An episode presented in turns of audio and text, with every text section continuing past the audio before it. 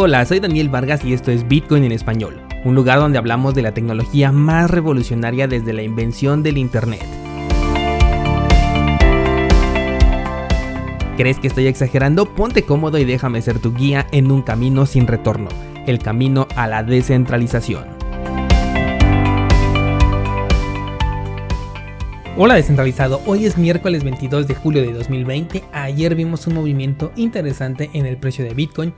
de hecho, desde antier en la noche te compartí por Instagram, tienes el enlace en las notas de este programa, que estaba esperando un movimiento interesante y bueno, así fue. Este movimiento creo que tiene el potencial para poder llegar a los 10 mil dólares, aunque no sé si tenga la fuerza para poder romper esta resistencia, porque estamos hablando de la resistencia histórica, y eso si supera el nivel que tiene ahorita de los 9400. Del lado de los mercados tradicionales, de manera sorprendente, el SP500 continúa subiendo de precio y está a tan solo un 3.5% de alcanzar su máximo histórico, por lo que la correlación que tiene Bitcoin con el SP500 todavía se mantiene, pero no sabemos durante cuánto tiempo va a seguir o bien quién será el primer sector en ceder. Nada más que decir por parte del precio, así que pasando a las noticias comenzamos este episodio informándote que el día de hoy y mañana se va a celebrar la Blockchain Land, que es un evento virtual completamente dedicado al mundo de las criptomonedas en donde van a haber muchos ponentes, seguramente vas a poder encontrar mucha información interesante en ello.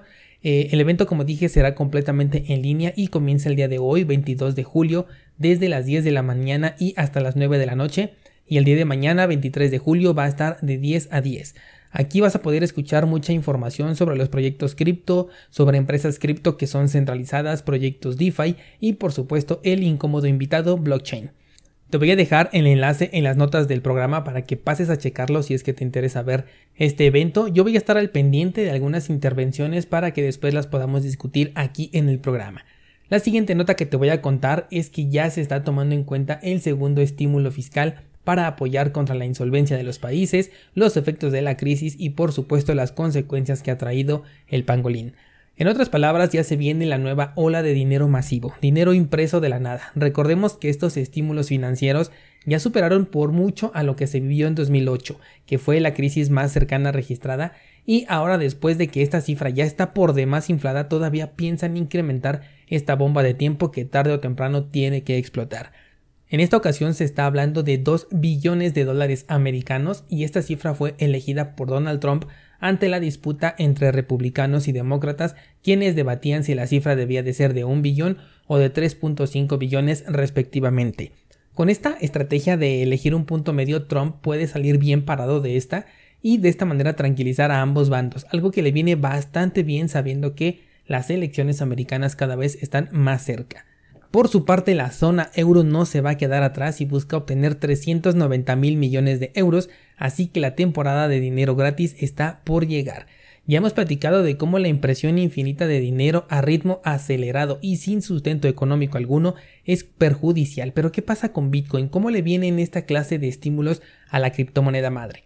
Bueno, pues cuando estos han llegado al usuario final, es decir, a nosotros como consumidores, Muchos registros dieron a notar que se utilizó este dinero para comprar directamente Bitcoin y se supo porque se compró exactamente la cantidad que se le estaba entregando a las personas. Y fíjate qué curioso aquí porque por un lado nos quejamos de la criptomoneda estable de Tether y su impresión que no tiene ningún respaldo de dinero con el cual están comprando Bitcoin pero con el dólar no sucede lo mismo. Sabes, en un escenario meramente especulativo comprar Bitcoin con dinero fiat es como si estuvieras estafando a la persona que te vende Bitcoin Finalmente le estás pagando con papel, con dinero que se imprimió de la nada y cuyo valor en el tiempo tiende a perderse tal como lo estábamos platicando el día de ayer. Mientras que la persona que está entregando Bitcoin está entregando un activo de valor que tiende a la apreciación en el tiempo. La diferencia con Tether es que no es un banco central, o sea que a pesar de todo aún existe cierta confianza en estas instituciones o al menos en su dinero porque no se dice nada al respecto,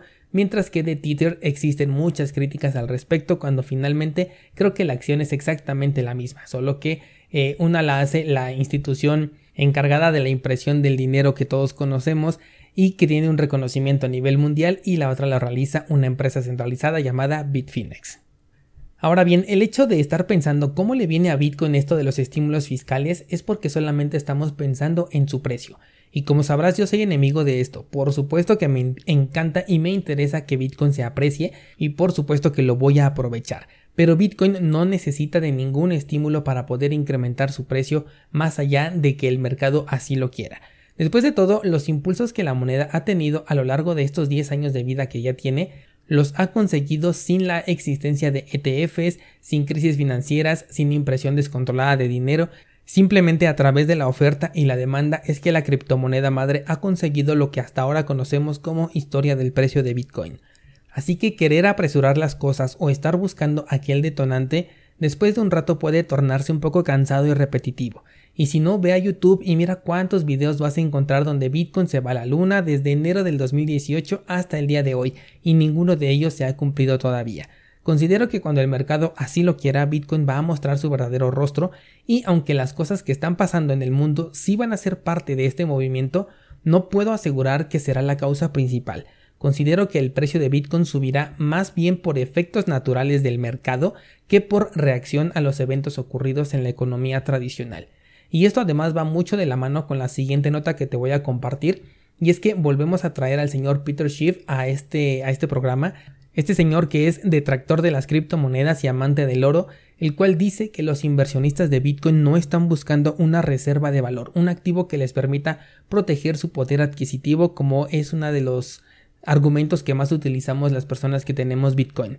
Lo que realmente están buscando los inversionistas, dice Peter Schiff, son ganancias, y no puedo criticar la verdad la postura de este señor Peter Schiff, porque creo que sí tiene mucha razón. El mercado de las criptomonedas nos ha acostumbrado a ganancias descomunales y rápidos que muchos vivimos esperando su siguiente movimiento y de nuevo me remonto a los videos de YouTube que tienen millones de visitas con títulos como Bitcoin a la luna, Bitcoin a 100 mil, a 400 mil, a 50 mil, y ahí tienes como evidencia el número de reproducciones que tienen estos videos y esto significa que muchas personas quieren saber cuándo va a subir y por qué el Bitcoin va a llegar a ese precio según su gurú favorito. En este punto descentralizado creo que ya debemos de alcanzar la madurez necesaria para saber aprovechar tanto el precio de la moneda porque por supuesto que no vamos a dejar pasar una ganancia si tenemos la oportunidad de conseguirla, pero también es importante ver su verdadero valor. Ya te he hablado mucho de esto y te he puesto en comparación que Bitcoin tiene exactamente el mismo valor, aunque su precio sea de un dólar o bien de 500 mil dólares,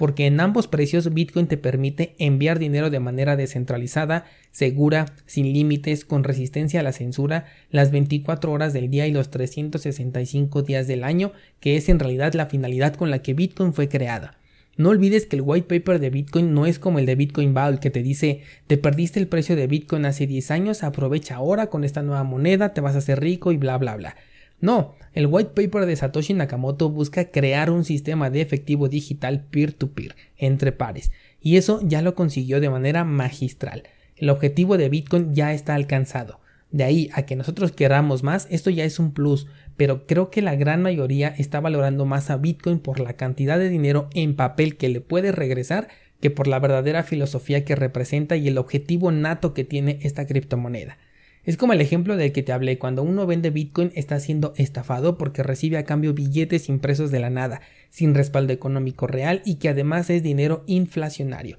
Y cuando el Bitcoin llegue a 50 mil dólares, Habrá muchas personas desesperadas por ser estafadas y recibir un activo que es más común que Bitcoin, o sea, el dólar o cualquier divisa que tú manejes, pero sin valor real y entregando a cambio un activo que es limitado, revolucionario y con un valor real. Qué curioso, ¿no? Pero bueno, así es esto. ¿Tú qué planes tienes para tus bitcoins descentralizado? ¿Piensas venderlo todos o quedarte con una parte? ¿O estás apenas luchando por conseguir tu primer bitcoin entero como lo hacemos la gran mayoría? Házmelo saber en los comentarios y si estás en esta búsqueda de tu primer Bitcoin te recomiendo pasar a cursosbitcoin.com diagonal 1, este 1 lo escribes con letra, y vas a poder encontrar el curso que justamente lleva por nombre Mi primer Bitcoin, donde te cuento cuáles son las estrategias que yo he utilizado para poder acelerar el proceso de conseguir tu primer Bitcoin. Yo soy Daniel Vargas y nos escuchamos el día de mañana con más noticias del mundo cripto.